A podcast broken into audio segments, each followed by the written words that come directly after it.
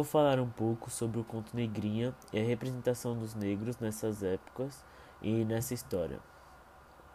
Nessa história, Lobato destaca a difícil e trágica situação dos negros e satiriza críticas à sociedade de sua época, pois já se passaram 32 anos desde que o Brasil se tornou república e a ebulição da escravatura foi colocada em prática.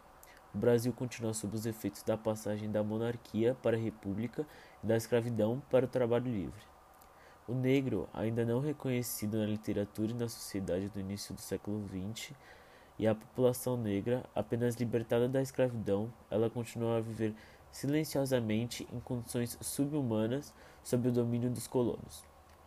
Portanto, observamos que a narrativa nos leva a surpresas absurdas e resistências. A realidade em que se baseia a vida de Negrinha para que possamos entendê-lo como denúncia. No entanto, permite-nos refletir sobre como os negros são tratados na sociedade atual. Também consideramos a evolução do papel dos negros na sociedade depois que eles foram desenraizados, trazidos de suas terras para o Brasil. Com esta ideia e com base nas pesquisas realizadas, procuramos descobrir e transmitir conhecimentos sobre como os negros foram tratados no passado. Durante séculos, a história de Lobato Negrinha tem sido usada como evidência e base é simples, clara e objetiva, e vai nos comover e chocar mesmo ao relatar a realidade de uma criança negra no período de Belle Époque.